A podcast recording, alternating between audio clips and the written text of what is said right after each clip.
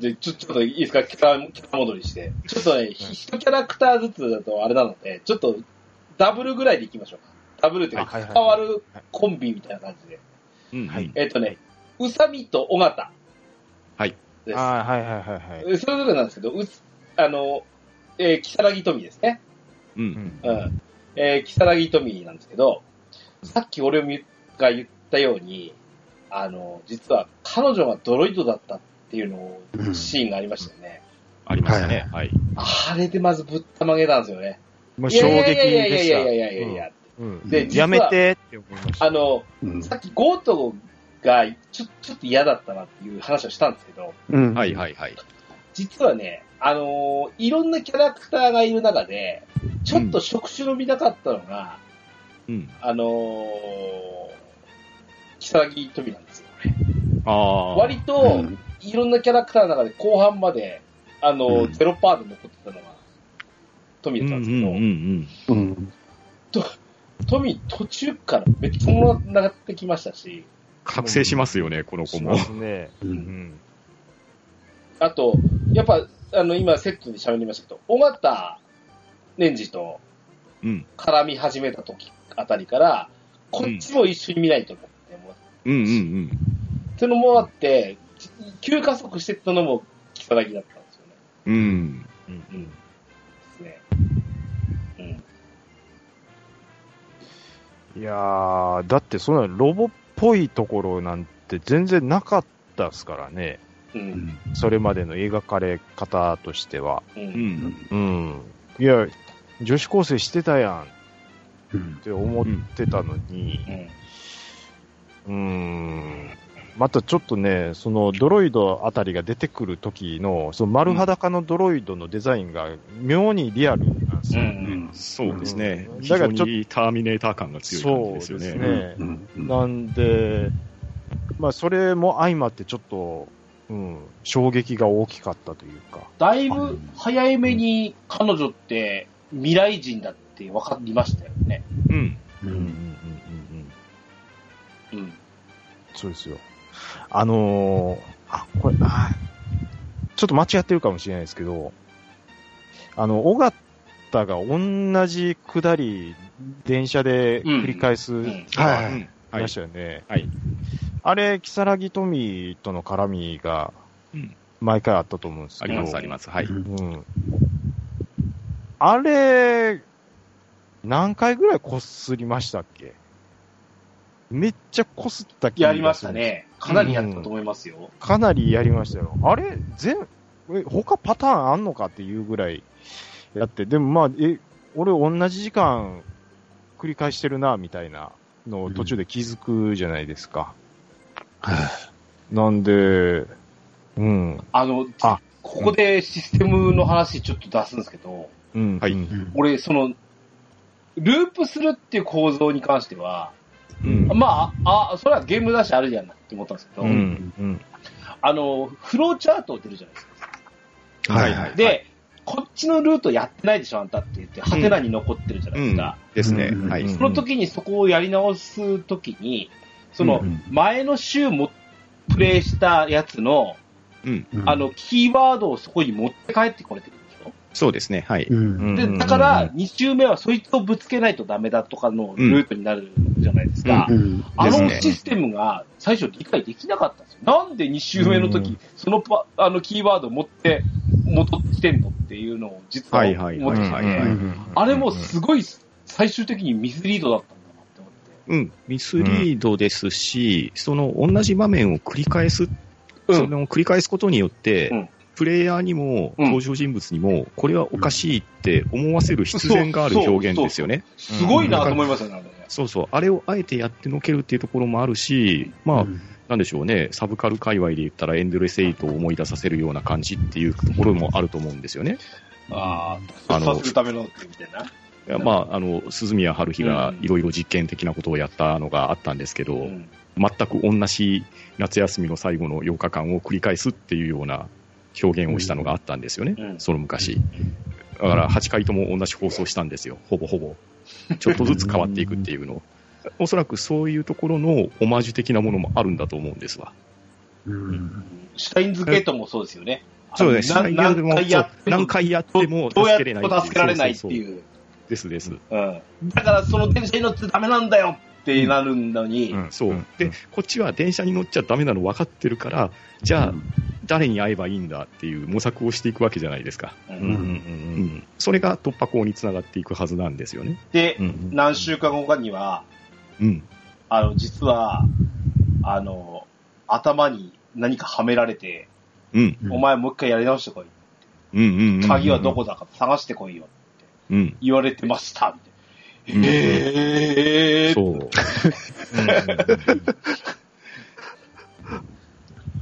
そりゃ、そりゃあのー抜けらんねえわって思いますよ。うん。そうですね。この、だから、このシナリオのその、展大きく話が展開していく感じを感じるっていう話がさっきありましたけど、うん。この、やっぱり、電車の、まあ、駅のところで同じことをループしてやってるっていうシーンも、まあ、重要なポイントの一つかなと一つ思うんうん。ですよね。うん。ですね。うんこれ、あの、普通の、なんていうか、学園ストーリーじゃないなって、もう感じさせてくれる、まあ、重要なポイントの、まあ、もう一つあるかなっていうのは、うんここで感じるのはやっぱりありましたね。うんですよね。うん。あと、木更木富で言うと、あの、やっぱり、稲葉みゆきの絡みがあったりとかうん。まあ多分、この富っていうのが、あの、トミー・フェブリバリーとかにかかってるんじゃないのかなっていう感じがああ、なるほど。しますね。なるほど。あそっちか。そこか。うんうんうん。三つ編みメガネっていうとこもね。そうそうそう。なるほどね。うんうん。でも、もうね、驚きましたよ。俺は、あの、いや、あの、木更木富と、うん。小型くっつくんだって思った瞬間、ちょっとワクワクしましたもん。ですよね。お前、お前らなんて思いましたもん。そう。だから、収まってしまえば割とステレオタイプなんですけれど、もう、最初の第一印象お互い悪いじゃないですか。悪い悪い。うん。で、だけど、なんだっけ、そのね、えっ、とね、これの、つなぐのが美和子だったじゃないですか。そうそうそうそう。俺、晴れ、小型と美和子が幼馴染なんですよね。うん。ですね。うんうんうんで、その絡みで宇佐美と知り合うことになるっていうことなんですけど、うん。いや、なんかね、いや、あれ、あれ見てね、えでね、やっぱ、尾形って最初、やっぱ突っ張りなイメージ、いや、最後まで突っ張りなんですけど、うん。いや、男前よねって。そうなんですよ。うんあの男前ですね女を守るってこういうことだよねっていうことを見せてくれるじゃないですか。ただの不良じゃないですもんね。うん本当硬派な男なんですよ。うんですよね。あ、なんか、俺甘いもの嫌いだから全部飲めよとか、なんか、おかしい。なんか、あの、廃墟に行っちゃった時にさ、あの、あの女の子に、あなんか、食べ物をあげるじゃないですか。甘いもの嫌いだからとか言って、他のシーンではね、俺甘いもの好きだとか言ってんだよね。うんそう。そう。そう、いうのね、2回ぐらいやるとね、そういうのが気づ気づいて面白い。ですよね。うんなんか駅のホームとかで、もうその、宇佐美に、死んだら相談受けた俺が気分悪いだろうみたいな。う。うんん。セリフがいちいち硬派なんですよね。うん。そうそうですよよ。ね。うんうんあとね、バトルパート始まって、うん。思い入れも強かったのが俺、尾形ですね。あのね、もう、このキャラクターじゃないですか。うん拳で殴りに行くに決まってるじゃないですか。うんですねだ。から、うんバトルパートが使いやすかったです。あ、うんうんこいつはもう一点突破で、あの小底が硬いやつぶん殴りに行けばいいんだなって。う。うん。うんん。で、いや、帰り討ちにやったりもしましたけど、うん。う んそれにしても、分かりやすいキャラクターだったなっていうのが、とても良くあて。ー確かに確かに。そうで、また。尾形くんがき、あの、騎兵に乗るシーンが最高に盛り上がるんですよ。うん。かっこいいうん。確かに。ここで俺が止めるっていう感じで騎兵に乗り込んでいくじゃないですか。あのシーンはすごく熱いですし。あとあの、だえー誰でしたっけ？輪島でしたっけ？うん。はじま。よく絡む。そうそう。あの不良との絡みもなかなか、振り返ってみれば、微笑ましい感じの喧嘩ですよね。そうそうですね。あの、うん喧嘩のシーンが多いんですけど、最後、助かった時だった結果に抱きつくんじゃなかったっけ？そうそうそうそう。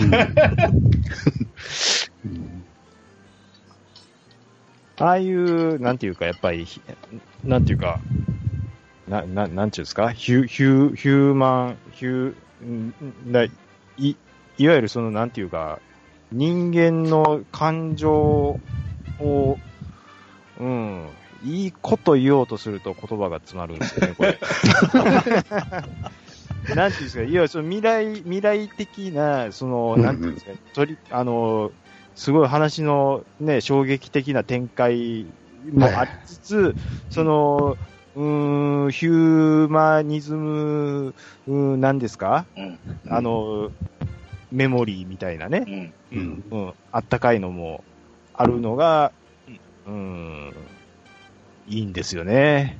そうですよねね。まあ、本当にこれも、か確実に革新のネタになっちゃうんですけど、はい。いはい。いわゆる主要人物、まあ、今上がってるその、尾形とかうん、富とかの話っていうのは、まあ、これはもう完全に実在する、えーまあ、一応、有機生命体なわけじゃないですか。はい。で、その他の人たちっていうのは、うん。うんまあ、割とインナーロスターがいろいろこう、計算上作ったような、そういううん疑似人格的な設定だと思うんです例えば、美和子とかもそうですよね。そう、美和子もそうですよね。うんただ、疑似人格なのに、すごく心温まるドラマがみんな一つ一つ持ってるっていうところが、うんうんこれが、なんか、グッとくるところなんですよね。ここにいたよねっていうのを感じさせてくれるようなところですよね。うんうんうんうんうんそうなんですよね。もう結構、あの、ネタバレとかってやってますけど、はいもうちょっと、ちょっと浅い話になっちゃうんですけど、はいあのーもうグラフィックがやっぱりいい。これも一番最初に言うようなことなんですけど、うんうんうんあのーグラフィックいいっすよね。いいっすよね。うん最初に騎兵がドーン出てきた時って、うんどこでしたっけ？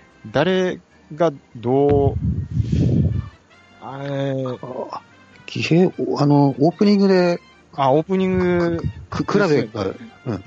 うんん、街の中に呼んじゃうんだようね。んうん。そうなんですよ。で、やっぱりその水墨画っぽくありつつ、うん。あれだけその奥行き感も感じさせてもらえるっていうのもありますし、うん。なんかね、あと、これ、どのシーンか忘れたんですけど、うん。えっ、とね、あの子、あのー薬師寺がうん。校舎の屋上でうん、騎兵がドーンと出てくる、はい撃するんですよ。うん。あのシーンの描写がすごくいいなって思。ってて、うん。うーん、やっぱり書き込みすごいっすよ。すごいですね。書き込みもですし、あその SE というかエフェクトですかね。うんそこもすごいですよね。この騎兵っていうのが、まあ本当に巨大ロボットじゃないですか。う。うんん。そのスケール感っていうのを感じますし、その街中に突然ふっと現れるんですよね。瞬間転移的な感じで。うん。うん。で、そうすると、今まで何もなかったところに、そういう、もう重機のようなものが出現すると、うん周りがどうなるかっていう表現を表してくれるじゃないですか。そうそうそうそう。だから、周りのビルの窓ガラスが一気に吹っ飛んだりとか、はいはいはい。もう本当に細かいエフェクトなんですけど、それが効果音とかと相まって、すごい存在感なんですよね。そうなんですよね。これね、あの、あの、各世代機なんですけど、うん。うんああの、4世代につなが、あの、近づけば近づくほど、確かに、あの、ちょっと、あの、とんでも兵器みたいになってますけど、うんうんうん。あの、かいわゆるモビルスーツ系の、ちょっとかっこよさげな感じじゃないじゃないですか。うんんそうですね。ちゃいますね絵的に言うと、鈍重な感じはしますそうよね。ですあね。の、重機的な感じとか、うんあの、パシフィックリムの重々しい感じとか。うん、そうですね。うん古くはガンヘッドみたいな感じ。そうですうん、ね。うん、そんな感じですね。うんそうなんですよね。なんかパイルバンカーを力で打ち込むみたいな感じでしょ？そうそうそう。うん第一世代とかまさに完全に格闘戦みたいなね。感じじゃないですか。拳だけがでかいとかさ。うんうんうん。そうそうそう。あれのなんか簡略、あのグラフィック簡略化しないうで、んうん。あの、実際のデザインで戦うシーンも見たいですね。わかりまなんかすよ。なんかさ、あの、スピンオフでやんないかな、そのプラチナゲームズとかが。プラチナが作ったらすごいことになるんちゃいます？プラチナゲームズって言わないと怒られちゃう。プラチナゲームズーですね。怒。られます。スって言ったら、はい。よ言われますになると、ただ、スピード感が出るような感じがするんで、やるならフロムじゃないですかね。あ、フロムアーマードコアあれアーマードコアアーマードコアをもっと重くしたような感じでやったらどうでしょうね。うんそれで行きましょうん行きましょう。うんそれで行きましょう。アーマードコアじゃなくて、13、13騎兵防衛権で。アーマードコアをやっちゃう。うん。ね。それ見てみたいですね。そうですねね。ブロンさん聞いてますか？ですか？らね。うん。はい。えーで、次は、えっ、とね、網口と、うんえー、あじゃん中さん、お待ちかね、網口と高宮ですよ。ですね。うん。好きなんでしょ？って思いながらずっと、うん、見てましたけど、網口がものすごい肉肉食というか、もう、もうグイグイなんですよね。あの、いや、うん網口くん結構モテモテじゃないですか、他の。うんモテモテなんですよええ。プレイボーイです、プレイボーイです。ただ、その、もう興味ないんですよ、高宮は。うん。うん、なっちゃん、なっちゃんだけ見てますから。うんうん。でうんもういや何もうでもも振り向いてくれないんやったら振り向いてくれるまで行くよ、みたいな感じでう、ね。うんあの網口くんのプッシュがすごかったですから。うんそうなんですよ。。もうバイク乗れやなんですよ。うん。バリバリ伝説なんですよ。もう、それでぐいぐい持っていくもんで。でもちょっとずつ、ね、もうそんな感じで、そう、距離感が近くなっていくと、うん、うん戦ってる間に、網口大丈夫か？みたいな、お、ちょっと好きになってきてるやん、みたいなね、う ん出てきたりとか。バトルシーンとかはね、そういう感じ、お前無理すんじゃねえよとかね、言ってますからね。ず言ってる、う。うん。ん。怒ってるやん、顔真っ赤にして、みたいなね。さっき、さっき、尾形の話をしたやっぱ、尾形と男女は違うけど、キャラ被るじゃないですか。ああ、やっぱりそうですね。うん。うん。あの、ここくっつかなくてよかったねって思うよね。うんやっぱ、尾形まあはうさみだって思うし、俺。そうですよね。うんうん、確かに。そうなんですよ。うん。あ、高宮はね、俺あの、結果的には未来で博士かなんかやってるじゃないですか。うん、そうですね。うんうんうんあの高宮由紀を見たときに、ちょっと衝撃を受けましたね。あうん。あ、確かにあの時代のそれぞれの人々はかなり印象強いですから全ね。然そのやっぱ違いますよね。うん。うん。うん。うん。ねいや、まあ、だから、何があるかわかん。ないですよ、本当うん。に。そういうことですよ。うん。でい、いわばビリギャルですからね。うん。ああ、ビリギャルね。高宮は。そういう意味で言うと。う。うん。ん。ねえーっとね、続いては、はいはい。うーんとね、肘山くん。うんひいや、ちょっとセットじゃないんですけど、肘山くん、三浦くんコンビですかね。はいはいはいはい。三浦君。うん。肘山くんは何だって焼きそばパンでしょ？焼きそばパンですね。これはもう全般でも言いましたけどね。うんうん。そうですね。うん。このゲームどんなんですかって言われたら、焼きそばパンです。うん。焼きそばパンに落ち着くんですけど、ただ、焼きそばパンだけが全てかと言われると、杉山君、そういうわけではないなんですよ。そりゃそうなんですけどね。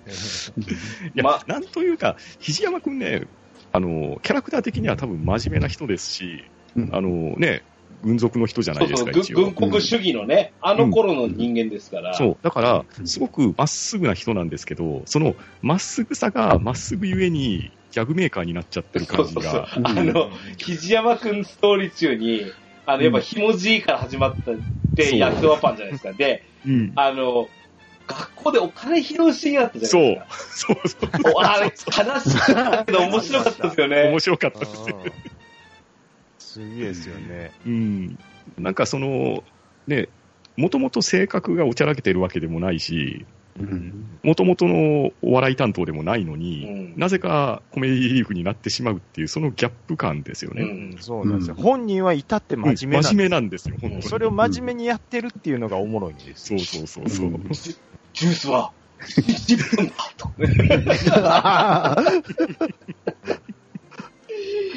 あの、なんだ、それがあれですよね、モブのうん、あの、じょあの女子生徒か何かが、あそこでお金が落ちてるんだって、あの猫がいるところにはお金が落ちてるんだってっていうのをうん。つけて、猫を見つけに行くというシシチュエーションとかね。これで、焼きそばパンが買えるっていうわけですよ。他のキャラクターの時結構真面目に謎解きしてるのに、肘山くんの時上をしのぐために動いてるのが多いですからね。うんね焼きそばパン以外のうまいもん食った時どうなるんやろうと思いますけど。ハンバーグ食った時ちょっとおかしくなってましたよ。あと、なあそうそうでしたね。なんでしたっけ？三浦くんとのやりとりの時に、うん。焼きそばパンってどっちがうまいいう日本で一番うまいものを食わしてやるぞと。そうそうそう。そしたら、ハンバーグの方がうまいですよって言うんですよね。うんそうそうそう冷静に言われると。こいつら一体何の話をしてんだって話です。ハンハンバーグ、ハンバーグ肉だからさ、やっぱり簡単にハンバーグに寝返る可能性もあるよ、うんうんうん今後。結局そういうシンプルなのがうまかったりしますから。うんこれ、ちょっとね、一ネタありましてですね。これ多分あの、ケンタロスさんも買われているであろう、あの、公式設定資料う集に、ん。もしそのハンバーグと焼きそばパンを食べ比べしたら、きっと、うん行き着くところはハンバーガーに行き着くに違いないって、上川さん書かれてたんで、ああ、なるほど。多分、着地点はそこなんだと思います。なるほどね。なるほど、なるほど。うんハンバーガー出なくてよかったですね。ですね。危ない危ない。危なかったです。うんそうなんです。だから、ものすごい壮大なその話の展開があるのに、こんなちょっとしたところで笑かしにかかってくるのがね、やっぱギャップですよ。ギャップですし、多分、これ、真面目一辺倒、SF 一辺倒だけだと、やっぱり息詰まっちゃうところに、ですね。このコメディリーフがいるっていうところが、うんうん。いいんじゃないかなと思います、ね。あの、バランスがいいですよね。バランスいいですよね。そうそうそう。ね、あの、寒、寒いとこがないんだよ、これ。うんうん。鉄板で笑わせてくれるじゃないですか。うん。うんうんうんうんなんか、アドベンチャーゲームいろいろやってると結構寒いテキストとかあったりするんだけど、うんここれとかファミコン探偵クラブとかも寒いのないやつってですよねありますよね。ああいうの、ああいう安定感のあるの好きだなうんと思って。うん。そうですね。三浦くんどうでした？三浦くんは。三浦君肉団子？肉団子。肉団子。肉団子ではない肉。団、肉団子。あ、ごめんごめん。三浦くんに話する前に、あれですよ、肘山くんちょっとなんですけど、はい BL じゃないですか。あ結果的にそうああ、まあ結果的にですけどね。これも、まあ、でもそれが、グッピストンの部分もありましたからね、実際。そうですね。うんでもまあ、分かっても ちょっと、完全にあの、沖野くんに遊ばれてますもんね。そうですね。うんうんコリコリの軍人なんですけどね。ん。うん遊ばれてるっていう。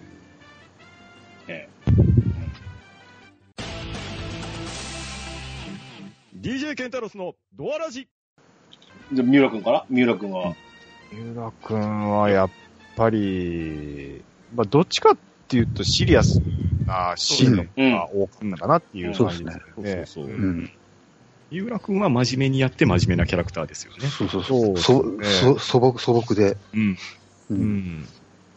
まあ、なっちゃんのブルマ姿にもう顔をあからめるとかっていうのは、やっぱりうん1945年の人間うんだよっていうところもありますし、うん。やっぱりその辺の設定はきっちり守られて、ううんん。きっちり作られてるキャラなんかなっていう印象でする。うんうんう。うん。そうですよ。うん。ねななっちゃんずっと追っかけるじゃないですか。ですね。うん。そ、そこら辺と、あと、多分、その未来のし、あの、未来の、あの、シーンが多分挟まれて、はい。こうなってんだ、みたいなことをミスリードで見せられる瞬間って、うん多分、なっちゃんと三浦くんが一番早いと思うんですよね。あ、そうですね。もう冒頭からですもんね。そう、そうですね。で、その時にもうすでに恋人になってるとか、うんっていうシーンって見てると、うんあ、あ、よかったねって思っちゃったってね。ああ、うんそうですよね。だって、三浦くんの場合、一時期 BJ じゃないですか。うんうんうん確かに。だから、要は、人と人との形の関係性じゃないじゃないですか。うん、そうですね。はい。しかも、こう、一緒にいても、なんか、扱いが、ね、ロボットと言いましょうか、なんと言いましょうか、うんうんあの、ファミリーコンピューターのロボットみたいな風景じゃないであ、すか。似てる。まあ、ウォーリー見た目はそうですよね。あ、そうそう、ウォーリーとかもそんな感じですよね。うんうん。ねうん。まあ、ねあいや、三浦くんの話になってきたんで、あれ次、うんその、あれですよ、三浦くんと絡む、その、南夏の、うん。うん、なっちゃうんですよ。なっちゃん。うん。なっちゃんやっぱ、あの、キーワードを出すのならば BJ でしょ。うん。ですうね。んそうですね。で、あと、あの、夏のノートでしょ、なんつったって。うんうんううん。ん。あの、妄想妄想ノートみたいなやつね。そう。すごい。いオカルトマニアですよね。うんうんうんうんそして、なんたって、我々の高校時代を思い返すブルマうんまあまあ、そうなんのかな。うんー。う。うんん。あいや、ちなみに聞きましたよ、うちのかみさんにも。当時、ブルマーだったでしょって言ったら、確かにそうだったっていう話で、やっぱりしてましたし、うんうんうんうんうん嫌だったっていう。あれ、嫌だよね。なん、なんだったんだろうか、あれは。今ないでしょうね。ないでしょうね。うん。うん。うん。そうねうんあれ、でも僕、小学校の時、女子、ブルマじゃなかったっすね。あ、短短パンでした？パンツでした？短パンだったっすね。中学もブルマじゃなかったかな。うん、と思いますね。うん。だからそういう意味ではちょっと残念だったんですけどね。うん。いや、もう正直な感想、ず残念だったですけどね。うん。でもやっぱなんだろうな、あの、学校時代みたいなことを、あの、やっぱお思い出させてくれたのは俺ね、南夏のおかげかなと思いますよね。ああ、ー確かに。陸上部の絡みが出ますもんうねん。、物質、うんまして女子部の物質なんていうのはなかなか見ることができないじゃないですか。うんうんな、うんな、あでも汚ねえんだなって。だからね。そうなんですよね。追いかけられるんですよ、黒服に。黒くね。うん。うん。もうあれがもう、マトリックスと重なってもって、ううん。ん。だからいろんなオマージュがここでも見れるんですよ、ね。X ホテルとかね。そうですそうそうねで。すね。うん。そういうちょっと、うん。ちょっとやっぱりそういう楽しみ方もあるかなと。うん。うん。ねそうなんですよ。まあ、とにかく原ピッコでしたからね、南夏うん。に関してはね。ですね。そうです、そうです。うん。うん。だ、でも、本当に心配しますよね。あの、学校、いあの、登校シーンは制服なんですけど、うん。うん結構ブルマーで書いてますよね。あったあった。大丈夫ですかあんた？うん。結構そのね部活の途中で抜け出してっていうのが多かったですからうんね。そうねそのままタイムスリップしてましたよね。うん。大丈夫ですか？っていう。ちょっとそうなん、ですよ。ね、過去行ったりしたらやばい人ですよね、これね。やばいっす、ね。ゲゲーム中でも言われてましたよね。その格好で帰んのとか言って。うんうん ちょっと抜けてるんですようね。ん。うん。そうなんですよ。はい。DJ の秘密をとにかく隠そうってするっていうう。ね。うんん。そうそうそうそう。何でもスポーツバッグに押し込みますもんそうね。なんですよ。でも BJ のおかげで、やっぱ何でも信じるしね。うん。うん、そうなんですよ。別にタイムスリップしようが、ああ、そりゃそうだよね、そうなるよね、みたいなことを受け止めてしまいますしね。そうそうそう。意外とゲートとかも順応してましたよね。そうですね。うん。うんさっきのね、あのー、えっ、と、ずっと行方不明で会えなかった、ああーーなっちゃんと会った時の、あの、高宮の感じとかね。うんうん。うんやっと会えたみたいな感じとか。うんんそんなところもあの、あの辺の、あの辺の展開ワクワクしたな。うんですね。あのうんト、トイレで、トイレでぼや騒ぎがあって、そう。そうそうそう。うんすごい、すごいうまいよね、あの辺の。うまいっすね。うん。うん。どうなんのどうなんのってずーっと繰り返す。うん。う。うんん。だから、ほな、別のキャラクターもそっち見続けてみて、このロック解かなきゃなるし。そうんううんんそれ、うん別にさ、本意でなく、なくて、その別のストーリーするのに、うん。結果的にそのストーリーって意外と面白くて、そうそうそうそう。そうそうそう。そうそうそうそう。うん。なんか、やむを、やむを得ず始めたのに、あ、なんや面白いじゃんってなって、うん。う。うんん。うん。それ、それ、まあ本当理想ですね、それ。うん。うん。うん。捨てキャラいないなっての思うんですよね。う。うんんですそうですね。ね。そううんまあ、トイレはね、結構いろんな話がね、展開しますよね。そうですね。うん。うんそれ、しのも、しののめも、やっぱり、あのーね、狙いますし、ピストル持って、う。うんん、冬坂伊織のことをうん。ね、狙ったりしますし、うんで、そこで、ね、まあ、ロボットやったってわかるシーンもあったりとか、う。うんんトイレっていろいろ、その、まあ、特に女子トイレはいろいろうん。隠されてるって言われますけど、うん。うんこのゲームの中でも女子トイレで隠されてること多かったなっていう感じは。ただ、女子トイレで一切ワクワクしませんでしたけどね。男子トイレって出出てこないよね、男子トイレは。ですね、確かに。男子トイレ出ないですよね。ううんん。うん。確かに。男子トイレがプレイヤー見ても何もワクワクしないです。あの、だっこてそうですね高校時代、隠れてタバコ吸ってるぐらいでしょ。まあまあ、描写としては、それぐらいでしょうね。ね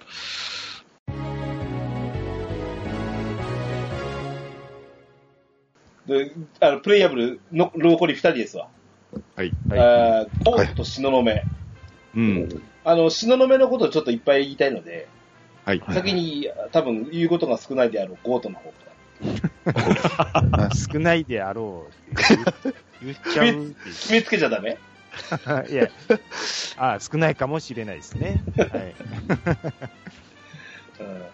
ね本当にさっきも言いましたけど、やっぱり最初から最後まで割といけいけつかなかった。あ、これはあの、キャラクターの魅力でうんぬんっていうより、ゴートってあの、最後の話のあの、うんあの、何？あれを説明するキャラなんだよね。そうなんですね。うん。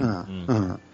うん。だからキャラクターの魅力うんぬんという感じじゃないのかもしれない。ストーリーテラーに近い部分そうはあですよるのかもしれない。ね。しかも、かなり革新の部分ですもんね。そうそうそう。ですね。うん。うん。残りの12人を、あの、そこまでの12人をまとめるというか、そうそう、うん風呂風呂敷をこう、風呂敷をこう畳む係。うん、そうですよね。そうん確かに、いあの、ゴートの話が進むごとに謎が解けていった部分とか。ありましたよね。あの、世代も飛びますし。うん。ううんん。おそらく序盤の登場って、もう森村先生とゴートが指令役みたいな感じで、で、う。うんん。各地で、えー騎兵が戦って、どんどんやられていってみたいなところからのスタートだったから、はいはいはい。どっちかというと、プレイヤーキャラクターっていうような印象よりは、なんかちょっと上の人なのかなっていうようなイメージだと思うんですよ。うんうんうんあと、なんだ、あの、あの、あれかな、美和子のせいなんですけど、うん。頭からやっぱ、ゴート先輩って言うじゃないですか。はいはいはい。だから、この人って、こいつらよりず上なんだねっていうのをね。うんえーっと、一応、生まれ年同級なはずなんですよ。あ、そうなのか。いやじゃないと最後の帳尻が合わないあんで。そうか。はだから、早生まれの1学年上なんですよ。あ、はあはあ、だから、えーっと、何月生まれかは詳しくは分かんないですけど、1、2、3月生まれなんですよ。なるほどね。うん。で、他の後輩って言われる人は4月以降の生まれだから、学年が違うっていう、年齢は一緒なんです。うんうんうんうんもう、ゴートと来たので、うん。やっぱこうこいつ、東雲良子ですよ。はいそうこの子はちょっと痛々しう、もうね。うん。うん途中で嫌になりましたもん。うんん。やらんといかんの分かってっけど、みたいな感じでしょ。うん。もう、包帯が辛いもん、包帯が。包帯が辛いですし。薬飲みすぎだし。うんもう薬で強制的にベッドに戻されるのがあったじゃないですうか。んうん辛い。あれも結構繰り返しさせられたと思うんですけど、うん辛いですよね。辛いね。あの、なんですか、あの、あれは演出なんですけど、うん。薬が切れてきた時に視界がこう、暗くなるじゃないですか。そうですね。あれ嫌いだったそうなんですようんもうレミーラも、もうなくなってきてるやん、みたいな。あそしてそれ戻すためにもう一回飲むみたいでしょ？うん。もうちょっと、もう一回、あ、MP 足りへんわ。保健室戻ろうみたいなね。で、あれでしょ？うん結局のところなんだけど、あの、結局、私の思う通りにならないから壊してやるだったわけでしょ、これ。うん。ーうん。うん。そうなんですよねお前ちゃうんかいって思いますよ、実際。うんうん。そうなんですよね。でもな何回も言いますけども、綾波感がものすごいやっぱ出るんですよね。うーん。うん。あの、そうですね、綾波と一緒で、あの、うん。軽に乗ってるシーンが青く抜かれるじゃないですか。うん。あの、うん戦闘シーンの最中に、うん。あの時の涼子の顔があんまり好きじゃないんです。もううんまあ、だから、うつろな目をしてさ、斜めに座ってるみたいなんですけど、ううんんうん。い明らかに嫌なんやなっていう。うんうんうんうんうん。そうなんですよね。最初なんか、東雲って、薬師寺めぐみとデザインが逆だったらしいんだよね。ああ、書いてましたね、なんか。なんか、なんかチラッ、チラッとする、この間読んで、ええー、そうなんだ。はいい、や今の、今の方が良かったからよ、よかったなと思って。ねうんうんあ、篠梅さん、声優、早見沙織さんなんですね。早見沙織さんですよ。はい。アンルシア姫じゃないですか。うん、ですあです。、そうなんだ。いやーあの、声優って本当あの、世間が狭いよね。あのい、や、やっぱでも演技力ですよ。うん。あの、ほら、なんか、あこのゲームの人はあのゲームだとか、みんな、なんか、か結構仕事できる人に集中するからさ、仕事って。うんうんね、なんか、うん。よく記憶をなくす役しますね。はい。まあ、それはともかくし。いや、でも、東雲良子は嫌だったな。ただね、戦闘中使えるんすよ。ああ、おーそうですね。うんうんうんうんそれはあった。うんうんうんうんうんうんはい。まあ、13人これ喋りましたけど、うん他はいはい。あのーどうですか？サブキャラもいろいろ言ったじゃないですか。うん。うん。飯田先生かな？俺言いたいの。ああ、いた。こいつ武田鉄矢と一文字違いな うんえー飯田先生、じゃあもう、お前じゃん、全部、みたいな感じもありますよ。うん。まあまあ、そうですね。うん、えいやー、最初にイラが出てきた時混乱した。え、網口と、え。う。うんん。ね、え、え、で、どういうこと？みたいな。うんうんうん。ねうん。もうそうですね。こうあの、あの時代のこれがこうだったのっていう話になってきたときに、混乱させる原因が飯田と森村先生でしょ、そうそうそうそうそうそううん、うんうんうんうん。っていうのがあったんで、うん。ね。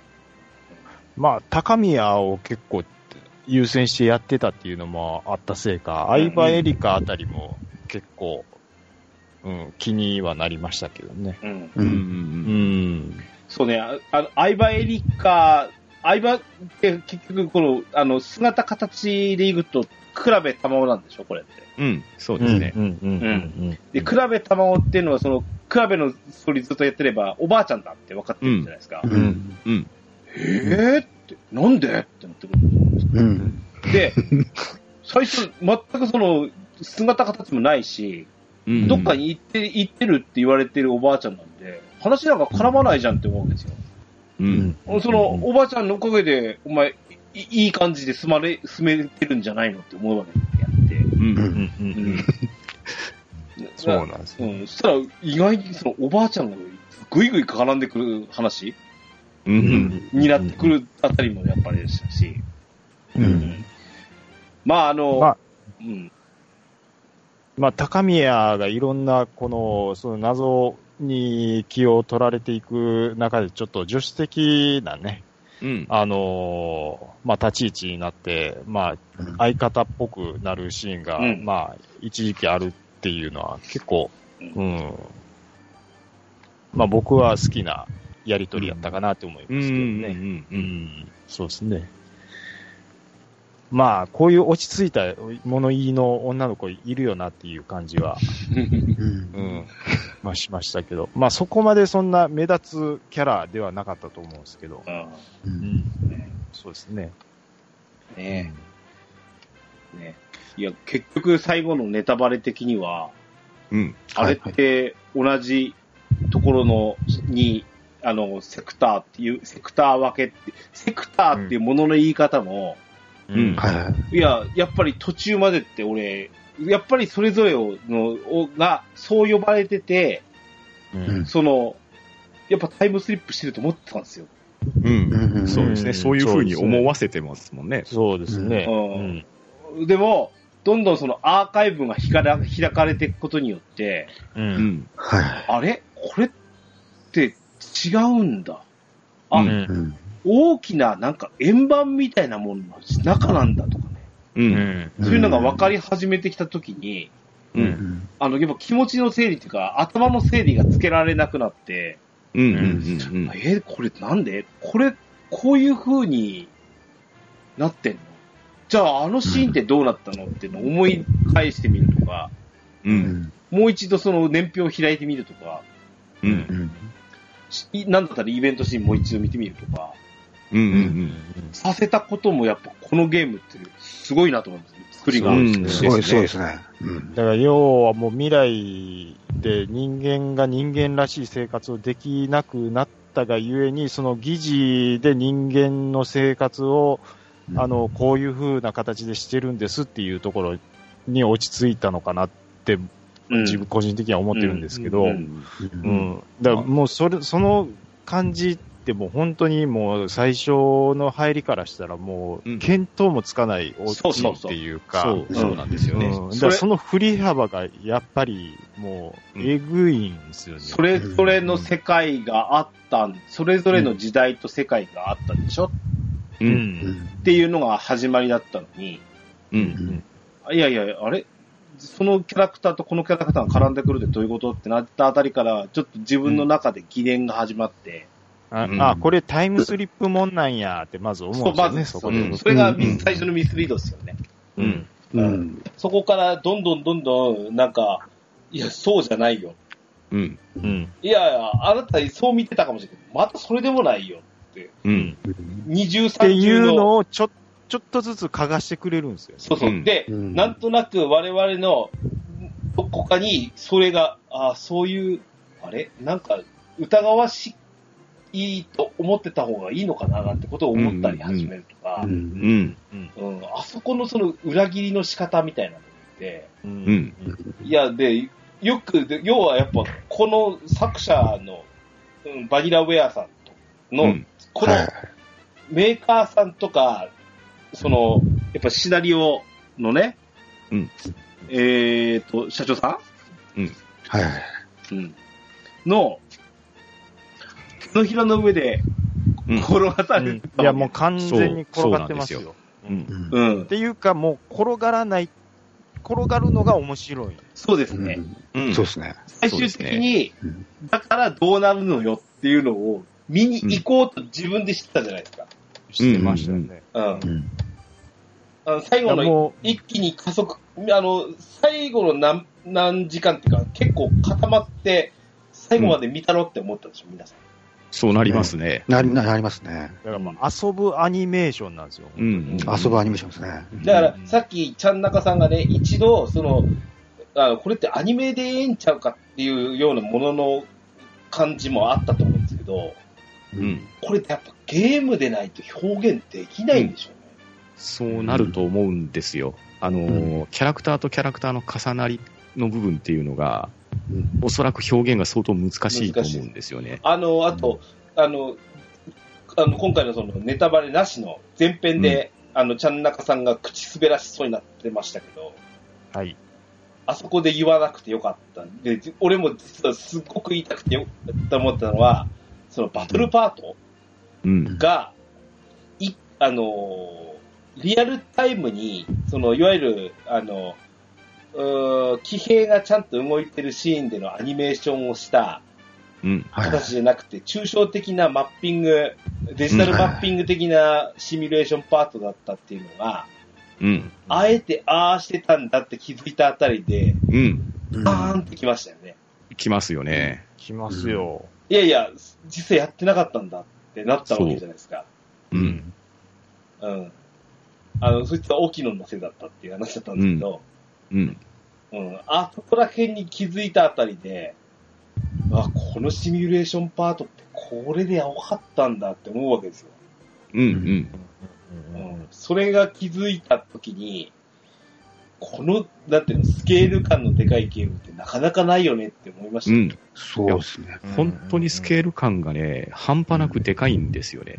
う。うんん。あの、まあ、それなりの時間で多分皆さんクリアはされてると思うんですよ。うん。うんで、おそらくなんですけどね、プレイタイム時間だけ見たら、よっぽど他の対策ゲームの方が時間食ってると思うんですよ。そうかもしれないですね。うんオープンワールドのゲームなんかうんありますしね、うんざらにね。そうそう。いわゆる、あの、トロコンするのはそんなに時間かからなうんいです。。ただね、おそらく体感密度が非常に濃いと思うん濃いですね。そうそうですね。うん。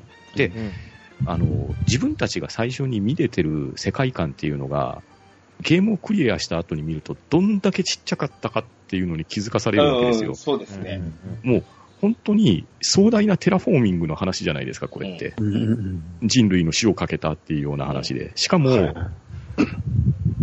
グッドエンドを見れば、本当に成功した、もう本当に何百万分の何億,、ま、何億分の1とかの可能性の一つとして、一番いいエンディングを迎えれたっていう話だと思うんですけど。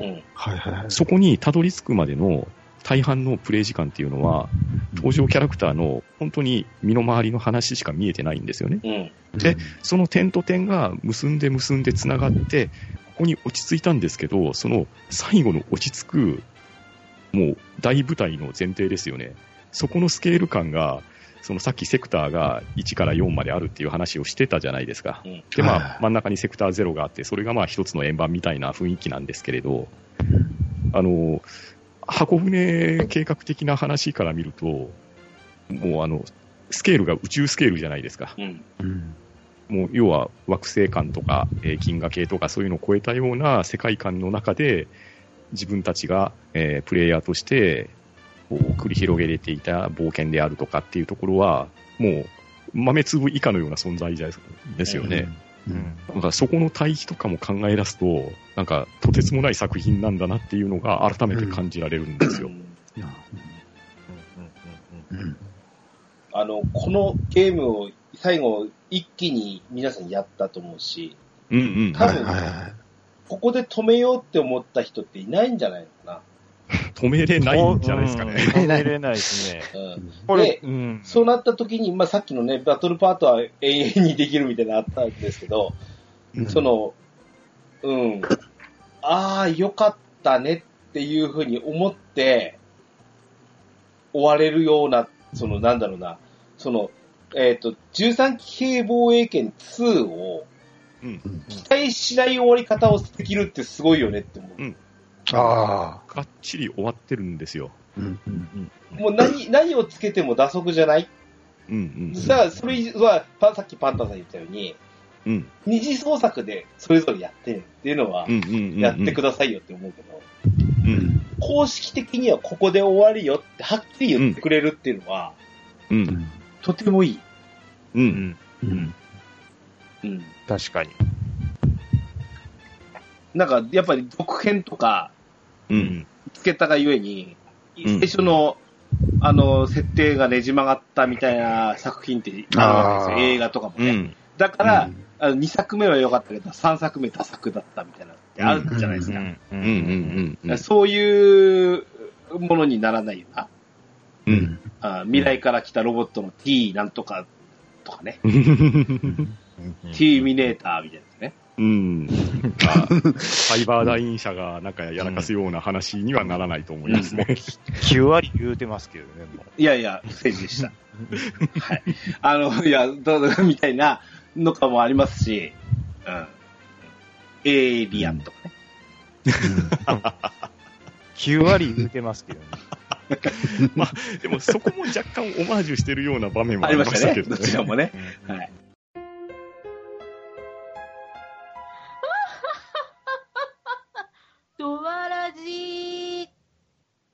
や、あのね、いや、とにかく、いいゲームをプレイしたなっていう思えるゲームって、うん。うんあの、あるじゃないですか。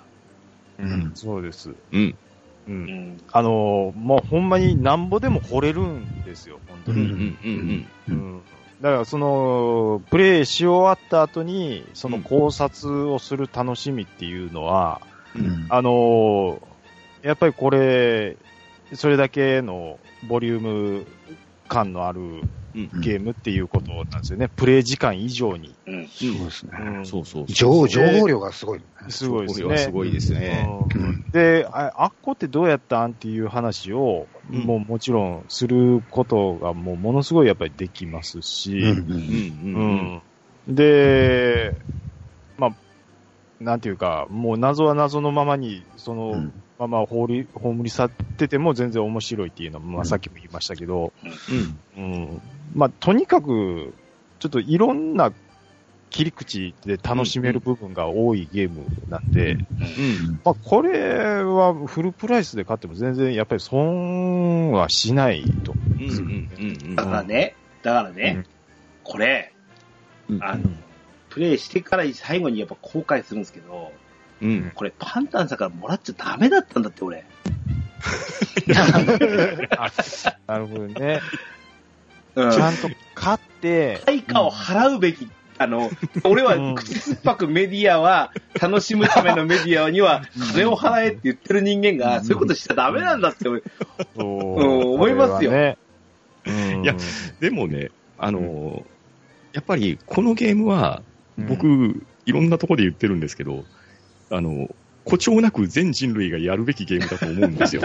うんいや、だから、そのためには、やはり、間口っていうのは必要だと思いますし、うんうんこうやって、いろんな話をこうお互い喋って、いろんな思いを聞くだけでも楽しいんですけれど、うんそれでまた興味が湧く人が一人でも二人でも出てくれたら、うんそういう仲間が増えていくわけじゃないですか。うんそうですね。ですし、あと、その公式さんも結構頑張られててですね、はいはい。発売されて、まあ、クリア自体はそれなりに早くしたんですけど、やっぱり、公式の答えとか知りたいとか、はい。そういう思いって絶対湧いてくると思うんですよ。ううん。で、思ってたら、本当に発売して1年後ぐらいに公式の設定資料集と脚本集まで出してくれて、うん。うん。でここ最近は、あのー要は二次創作的なところで公式のムック本とかも出てるんですよね。うんうんで、そこでファンが思い思いのファン活動をしてくれるから、でさらに話が広がったり深まったりとか、違う見方させてくれたりとかできるんですよね。で、それを見るのも楽しいですし、で、それに感想を話すのも楽しいですし、あの、あと、公式に臨むべくは、これ、プレイステーション4だけはもったいないと思うんですよ。もったいないね。うん。スイッチ。まあ、出しましょう。できれば、そう、スイッチなり、スチームなりの展開ができれば、まだまだいけるんじゃないかなとは思うんですよ。最近あるような次元独占だとしたらね、ぜひそれは、あの、間口を広げてもらいたいなと思いますし、うん。あの、うん。そんなにその、いわゆるアクション的なものとか表現的なものが難しいようなゲームでもないと思ってるので、うん。ボリュームはねそうですうんボボボイスボリュームがでかいと思うんで、うん。そこかなとは思うんですけど、そんなゲームはいっぱいありますからね、今ね。うん。まあ、あ今とね、ひうん。一つ聞いてみたいっていうか、どう思われるかってところをちょっと尋ねてみたいんですけどあ、これ、バトルパートなんですけどね、はいもう、ほぼほぼ後半に近いところ、うん。まあ、敵が大量に発生します。で、例えばそこに対してミサイルレインとかを打ち込むと、うんうんプレステ4でも処理落ちっぽい動きを見せるんですよ。はいはいはいはい。見せるんですけど、僕はあれ演出かなって思ってたんです。ほうほうほうほうんうんだから、騎兵をもってしても、さばききれないぐらいの数の敵が出てて、うんあえて処理を遅くして、いっぱいいっぱいなんだなっていう演出のように勝手に受け取ってたんですけど、うんう。ああ、プレイされた皆さんはその辺どういうふうに思われたかなっていうのをちょっと聞い確かになんてみたいな。か画面が引っかかるみたいな演出があったっていうか、あそうなのっては思ってたんですけど、うんうん。うんこれぐらいでなるかなって確かに今思いますわ。うん。うん。多分、それぐらいではならんぐらいの演出かなと思うんですよね。計算とか処理的なものをすると。でも、明らかに引っかかりがあったんで、うんううんん。いや、僕はあんまり違和感は何にも感じなかったですね。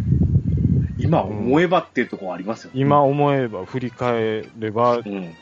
すけど、あのーまあ、あのバトルシーンが、やっぱりその、パソコンの中でうんうん繰り広げられてるみたいな描写っていうのもあったかもしれないですけど、あんだけバリバリやってら、やってたら、そのパソコンでもちょっと引っかかりはやっぱりあるので、うんうんうん。まあ、描写的なものなのかちょっとわかんないですけど、まあうん、ただ単に僕が鈍感なだけなのかもわかんないですけど、そこまで気にはならなかったですけど、それを気づいてるパンダンさんがすごいなとは思いますけど。いやもうただただオタク的な趣味で、もしかしたらそうなのかな、そういう演出をあえて入れたのかなみたいな深読みではあるんですけど。うんうんうんうん。それつい数時間前に最終ステージやってて、うん。処理落ちしてんなとは思ったんですよ。ああえ、え、え演出とまではね、その発想まではなかったけど、ああ、なるほどうんい。や、まあ言われてみればそうかもなっていう。ただ、ただ、あの、うん、ずいぶん処理落ちすんなとは思ったんですよ。ですよね。ううんん。うんうん。このプレステ4こんなになるかなと思って。何回やってもそこなるってことでしょ、つまりが。う、うんんそうなんそうですよ。でしょ？で、やっぱりそれは演出なんだろうな。うん。だから、ね。もしそうだとしたら、いや、うんこんな誰もが気づかないような話だったりするじゃないですか。うんだから、そんなところまで考えてんのかなって思うと、さらにこう、空寒くなるわけですよ。うん。こうもう、2本目買いましょう、パンタンさん。あもうすでに2本買ってますね。買いましょう。うんこれでもう今日5人、もう完了です。はい。自己、自己完結しちゃって。すごいですね。いやー、でも喋りましたね、かなりね。ですうんね。あ、ごめんなさい。はい。騎兵、第何世代ですか？あ、いいいいっすねいいですね、いいですね。いいですね。僕、ちょっとさっき行きますけど、はい。僕は第4世代なんですよおね。ー。ううん。ん、もうとにかく行動距離すごいし、汎用、あ、もうとにかく、こいつ動かしてれば大体のことは攻略できるって僕は思ってるやつなんですよ。うん。うん。うん。で、もうとにかく近場に行って早いうちにもう、その、なんていうんですか、集中ミサイル、ちょ、ちょっと名前忘れましたけど、その、もう、一も大事にすると、細かいのを。うんうんで、ボスに関してはもうレッグスパイク打ち込んで、やばなったらもう、もうヒットアンダーウェイで逃げて逃げてくるって。うん確かに。そうです神谷さんのレッグスパイクの威力すはごもうえぐいです、えぐいです。で、その、コアの部分は、もう第一のところで、もうバリアをとにかくもう張りまくると。ああ。で、そこで防御固めといて、第4世代でもう行くと。うんうんうんあの、劇中のアドベンチャーパートの方で、うん。あの、あの、上についてるティルトローターの、うんうんロあのヘリコプターの羽みたいなのあるじゃないですか。うん。うんうんあれが変形して出てく時があるんですけど、うん。うんうんうんあれかっこいいなと思いましたね。かっこいいですねそうなんうん。あ、で、その、序盤でも話しましたけど、それの、なんていうか、描写をチラ見せするかっこよさですう。よ。うんうんうんうん。あれがいいんですよ。うん。うん。あと、その、第一世代の、あの、バリア、ちょっと、あの、技の名前忘れましたけど、うんあれが、ちょうど輪っかに、こう、ちゃんと合わさるように、バリア晴れた時の気持ちよさ。ああ。ああれ、気持ちいいっす。すいません。最後のオチでものすごい浅いとこ言ってますけど。あ。でも、でも戦闘の気持ちよさが大事ですから。うんそうですよね。うんで、しか、もあれ、何層もこう、渡って、こう、貼ることによって、ね、もうその細かいそのハエみたいなのをなんぼでもこはい、みたいな。う、そうそうそう、やってくれるし。あの、もう無駄やで、的な感じでね。そうですね。うんうんうんうんただ、その、もう、その、ドリル的なやつで、それかいくぐって、その、潜り込まれるやつとかに関しては、ちゃんと、うんあのーまた第、第一世代のやつが、もう、デモリッションなんとか、ああれ、あれ、すごい強い。あれ、えぐいでしょ。めっちゃ強い、あれ。うん。あのーまあ、簡単に言ったら、電の子ですよ。うん。あれでも一問打尽っていうう。ん。うん、やっぱインファイトは第一。で、うんもうアウトボクシングするならもう第四で飛ばすと。なるほど、なるほど。でも、この騎兵に関しては、うんもうこれこうしたらすごいんですっていう話がパンタンさんからありますのであ、ちょっとはいはい。僕はね、いろいろそれぞれね、使い分けは大事なんですけど、もう僕は一押しは第二世代ですね。そうなんですよ、パンタンさんは。ええ、もう僕はとにかく第二世代ですよ。もう、うんあの、最初使うのしんどいんですけど、うん。もう第二世代で、もうとにかく、プラズマアーク溶断機を最大改良するんですよ。これね、めちゃくちゃ強いんですよ。俺あ、第二世代を接近戦に使わなかったもんな。ええ、接近戦に使うっていう発想ほぼないと思うんですよ。うん。ないんですけど、このプラズマアーク溶断機だけはもう壊れた性能してるんですよ。それやる。もうさ、今日あの、やる？寝る、寝る、寝る前に、寝る前に3週目始めるから。あの、移動後に格闘できるんですよね。しかも、はいはいはい。要は、相手の防御力ほぼ無視で攻撃が入るんで、ちょっとね、ず抜けた数字が出るんですよ。いいっすね。でもなんかね、直直接攻撃だとデモリッシュブレード一択な感じだったんですけどね、俺は。うんえうん。なるほえ、どね。そこで第二世代を出しておいて、支援もしつつ、うんもう決戦の状況になったら、自ら乗り込んでもいいですし、なんなれば迎撃戦術として、わらわらわらっと来たのを近づけておいて、で、一刀両断するっていうのもできますし、うん。おーうん。いいっすね。で、またう、ん。その、パイロットが、あの、倉部君とか東雲さんとか、いおりちゃんじゃないですか。はいはい。だから、このあたりの、まあな、まあ、みんな主人公なんですけれど、なんかう、んちょっと、こう主役クラス的な人たちが、うん最初オーソドックスな。うんね、戦闘でなかなか活躍できなかったのが、プラズマ悪用弾で花開く様はなかなか気持ちいいすごいですね。あなんかね、へーセセントリーガン要員だったんですよね、俺。うんうんああ、そうそうそうそ。そううそうそうう。ん。もう固定放題を一機増やせば、一あの、攻撃手段が一体増えるじゃないかって感じがあって。うんなのではい、それあのそってセントリーガンでしょ。そう、そうですね。まず序盤はそうなんですよ。うん。だから、まあ、とりあえずクリアデータを一旦立ち上げて、一回プラズマアーク用弾を最大改良して、ちょっと殴ってみてください。あの、世界観変わりますんで。なるほど、ね。いいなそれ。いいこと聞いた。うん。あとあの、セントリーガンプラス、その、敵を引き寄せる、何でしたっけ？おなおとり的なのを設置する技もあったと思うんですけど。あ、ありますね。あうんガーディアンとかも設置あ、そう、ガーディアン、ガーディアン、ガーディアンです。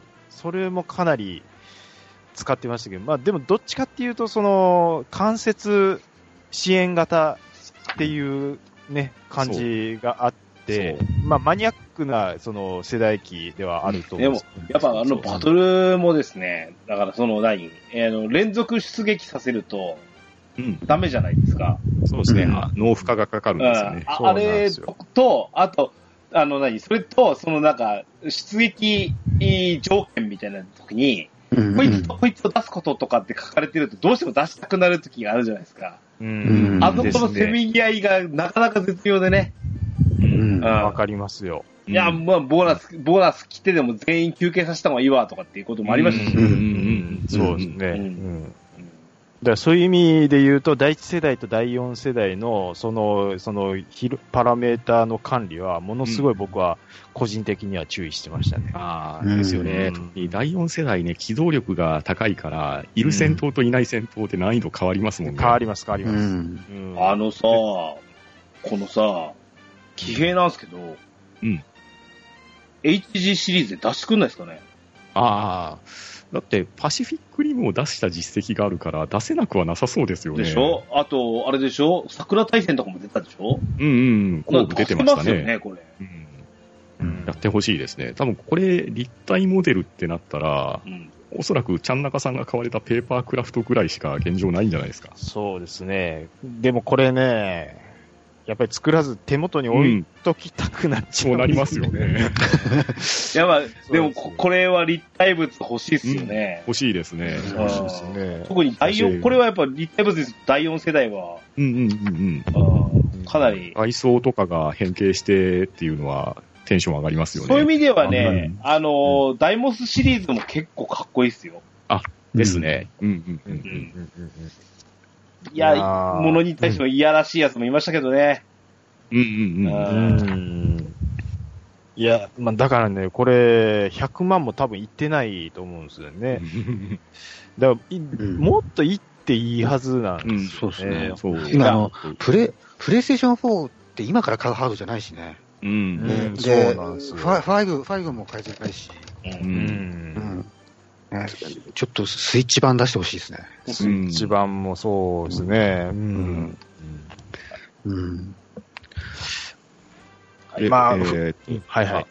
どどう。さんやケンタロスさんの、どうでしょう、推し期待とかはありますか？いや、あの、お、おおむね言っていただきましたがね。俺でもやっぱり第一かな、とにかくゲーム中、あの、ん。とにかく拳で殴りに行ったイメージがすごく強いんで、うん。うんうんうんその武骨なんで殴るっていう、俺はパシフィックリムの、うん。あの、チェルノアルファっていうロシアのね、アホみたいに、あの、拳がでかいやつが大好きだったんで、うんうん結構、あの、尾形のラッシュとかでグッと来ていたうん。ら確かに。そうでしょ。結構グッとくんだよね。おーみたいな。とにかく殴るぜ、みたいなね。ううんうんうんん。余って殴りゃいいんだよ、みたいな感じの、あの、うん。感じもありますし。そうですね。うん。まあ、第三世代は第三世代でまたいいんですけどね。まあ、体感虚構主義ですよね、うんそうですね。あのーまあ、ベタにその遠遠距離ミサイルとかは、うん。まあ、これ、その、リアルシミュレーションの、まあ、今回のこのゲームで、なんていうんですかね。やっぱりその、この範疇攻撃できますよの中に、うん。どれだけ入れれるかっていううん。ので、やるじゃないですか。うん。うん。一気に巻き込める範囲で。そうですね、そうですね。これギリギリこいつ巻き込めれるかなっていう調整、もうそれさえも面白いんですようんうね。んうんうん。うん、もうそうですし、一気に考えるでしょ？こそうですねこまで、こわずかここまででいいから、ちょっと移動してから撃つとか。そうですね。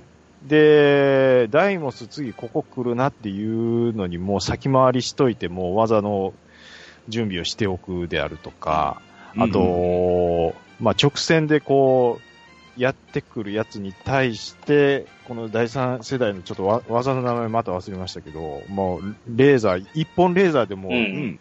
レールガンぶっ放ああ、してそうです、そうです。もう、無双できてまうっていうのも気持ちいいです。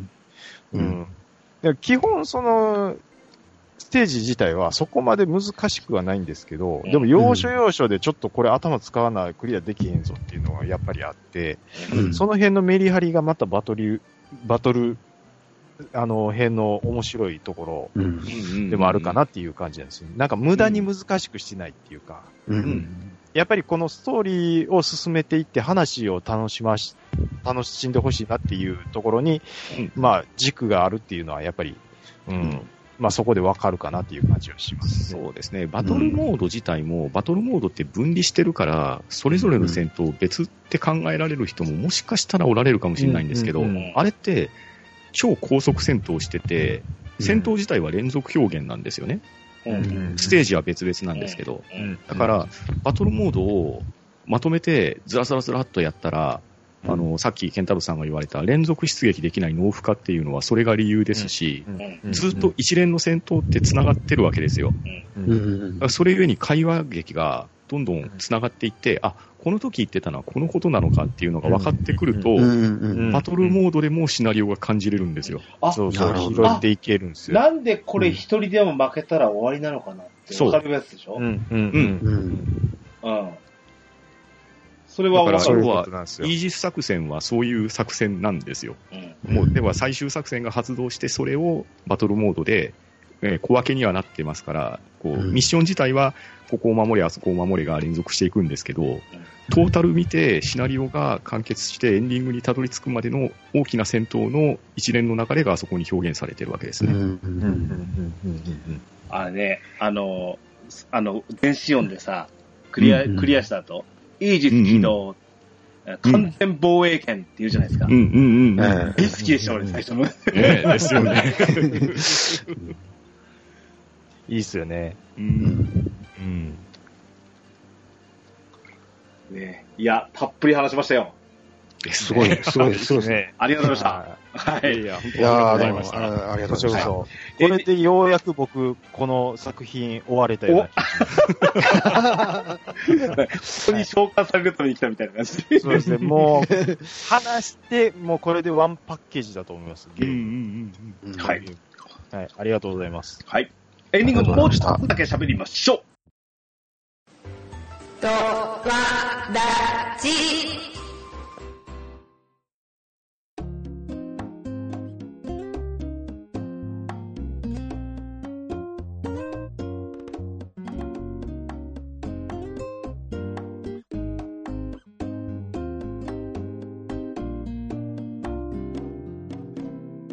エンディングでございます。ありがとうございました。はい、ありがとうございました。いや、ややっぱりね、後編、どれぐらい喋った？後編だけで2本に変えろうかな。どうしようかな。ぐらいですよ。はい。いや、あの、とにかく、あの、ネタバレも含みながら、やっぱりネタバレ喋らないとね。ですよね。うん。うん、そうわですね。はい。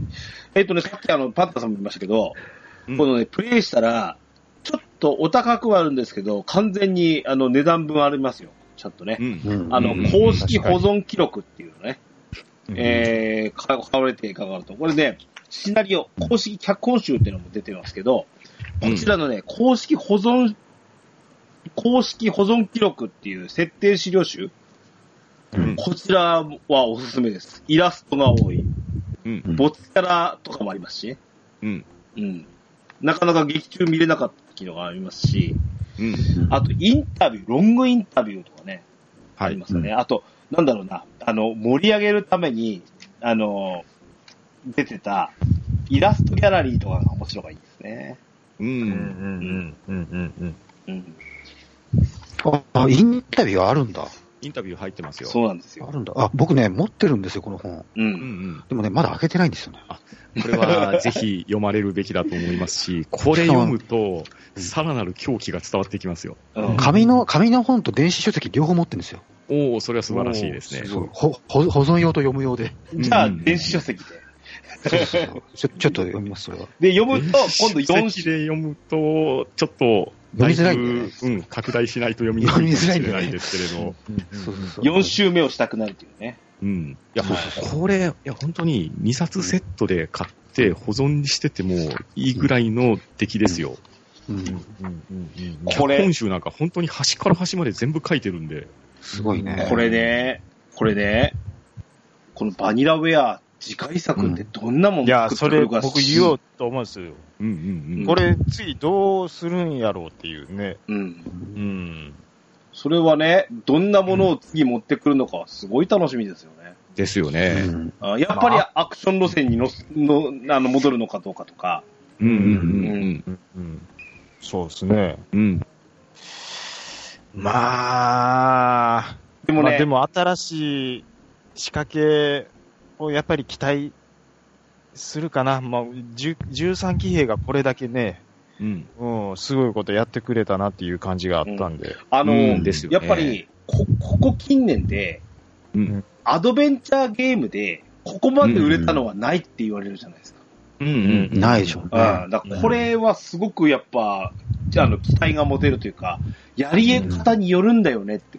こう、あの、ですね。アドベンチャーゲームってちょっと古いシステムのゲームだよねってにはならなかったわけなんで、う。うん。うんん。これはすごくこう、なんか明るいゲーム業界の、うんうんこんなのは別にスマホでやるゲームでもないしね。う。うんんそういうところでは、確うん、ハードを買ってまでやるべきゲームの一つだなって思いますし。うん。うん。そうですね。あと、このゲームの特筆すべきところはですね、はいはいこ。れ、2020年度の星雲賞を取ってるんですよ。あ SF 大会ですあ。ね。SF ね。だからシナリオ面で評価されての受賞なんでそ、れは何ですか、うんその映画やらドラマやら、そうですね何やらもはい全部ひっくるめてってことですよね。そういうふっくるめての、それの中のゲーム部門で受賞されてるんですよ。素晴らしいですね。ええうんだから、うん。ただただゲームが良かっただけじゃなくて、シナリオ関係も SF 的にも。評価を受けてるっていう証拠なので、はい。う。うんん。うん。まあ、SF 好きだけに進めるべきもんではないと思うんですよ。ううんん。この作品のすごいところは、こうやって散々パラ話してきましたけれど、うんいろんな層に受け入れるべき何かフックがあるんですよ。うんううん。ロボットものが好きな人もいれば、少女漫画が好きな人もいると思いますし、うんうん SF が好きな人もいれば、恋愛好きな人もいると思うんですけど、BL の人そういうのもね。BL もそうですね、含まれてますね。あと焼きそばパンもね。焼きそばパンもやってますし、うんなんか全てを包括してくれて満たしてくれるゲームだと思うんですよね。はいうんいや、だからそういう意味でももっともっとやってもらいたいですし、うんいやもうこれね、切実な問題としてですよ。うん。バニラウェアって有限会社だと思うんです。ほだから、ちゃんと売り上げ出して、会社として存続してもらわないと我々困るんですよ。いや、本当にそうなんですよね。で、滑れないっていう、んその、なんていうか、怖さみたいなのは、うんうん上谷さんはずっとうん。抱えながら戦ってらっしゃるとは思うんですよね。そう。うん。ウィキペディアだと40万本って書いてあるけど、うん。もうちょっと売れてほしいですね。100万もっと売れてももらいたいですし、うんプラットフォームを広げれば、おそらくそれだけの素養はあると思うんですよ、もうね、あの、間違いなく面白いってなってるんですからね。むしろ新新規 IP で、プレイステーション、プレイステーション4オンリーで40万本ってすごいすごいけどね。すごいと思いますですよねはいうんうんうんうんだって IGN ジャパンでゲームオブザイヤーの2019年アドベンチャーゲームで6位で入ってるんですよ。いろんなジャンルが存在してるのに6位に入ってるっていう。それこそデスストランディングであるとか、うん。赤炉がガチガチでやってるところに、うん。結構強いゲームが多かった年ですね。ん。そうですね。のに13騎兵防衛権が入ってるっていうのは、うん。すごいですね。うんあ、やっぱりこれ、俺がおもろいって感じたの嘘やなかったんやなってうん思いますよ。本当に、うん。これはやるべきゲームなんですよ。そうですねやる、やるべくゲームですし、うんあの、願わくば、あの、13騎兵の騎兵を間違えずに書いていただきたいなっていうのだけは言ってます。うんそうですね。え、あの、馬に乗る騎兵って表現される方が結構おられるんで、あうんまあ、これはね、あの、プラチナゲームズ警察じゃないですけど、騎兵警察としては言っておきたいですね。全全然違うゲームになっちゃうからね。ちょっとそうですね馬じゃさすがに戦えないと思うんで。うん確かに。